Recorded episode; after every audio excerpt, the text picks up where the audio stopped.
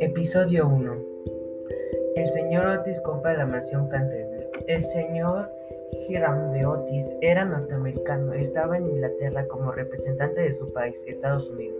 Cuando el señor Otis dijo que iba a comprar la mansión Canterville, sus amigos le dijeron que era una tontería, porque la mansión estaba embrujada.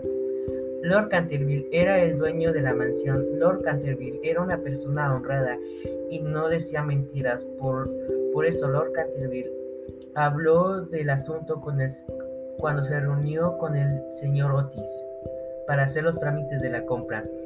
Lord Canterville dijo muy serio, Señor Otis, en mi, es mi deber decir que la mansión Canterville en la mansión Canterville vive un fantasma. Una tarde, mi tía abuela, la duquesa de Bolton, sintió dos manos esqueléticas sobre sus hombros mientras se vestía para cenar. Muchas personas de mi familia vieron al fantasma. También lo vio nuestro párroco, el reverendo Augusto Dampier, una noche que estaba cenando con nosotros. El reverendo Dampier es profesor en la Universidad de Oxford esa noche mi esposa no pudo dormir por los ruidos provenientes de la biblioteca. A la mañana siguiente, todos nuestros sirvientes renunciaron. Nos mudamos a otra casa ese mismo día. Nunca volvimos a la mansión Canterbury.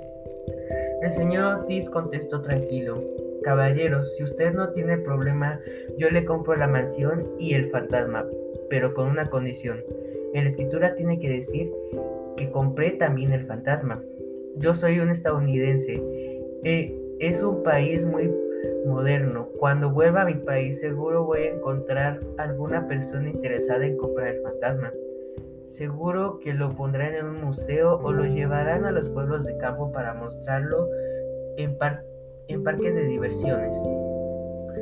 Si es un fantasma de verdad, va a ser un éxito. En Estados Unidos las cosas raras son muy populares. Lord Canterville sonrió. Dijo sonriendo.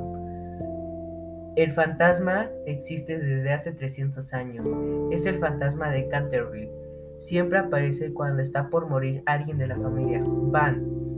El médico también viene cuando alguien está por morir. Y no es el fantasma, le dijo el señor Otis.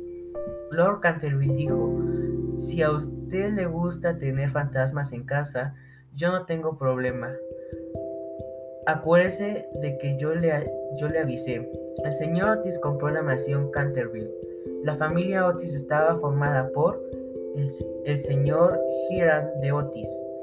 Era norteamericano, estaba en Inglaterra como representante de Estados Unidos. Era muy rico y muy patriótico. Lucrecia Otis era la esposa del señor Otis.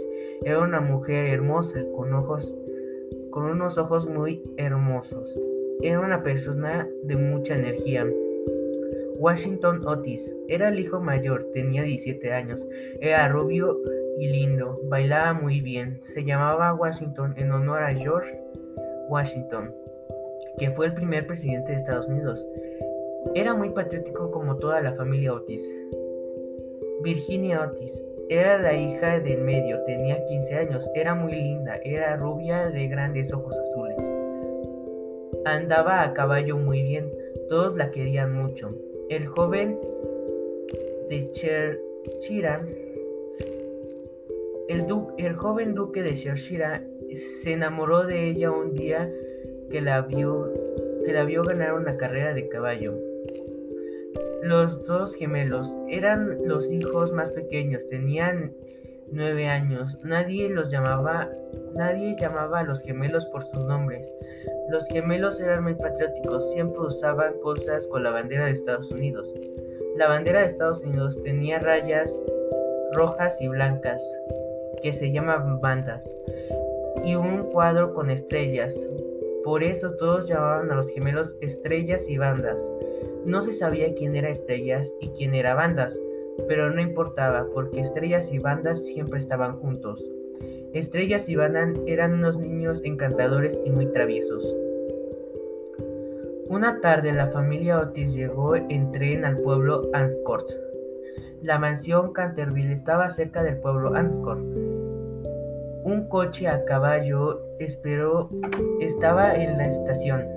Todos subieron al coche, estaban muy alegres. El viaje en el coche duró más o menos una hora. Enseguida se hizo de noche.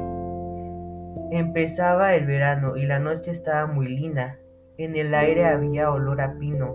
El olor a pino era, era muy agradable. Las ardillas miraban desde los árboles el coche pasando.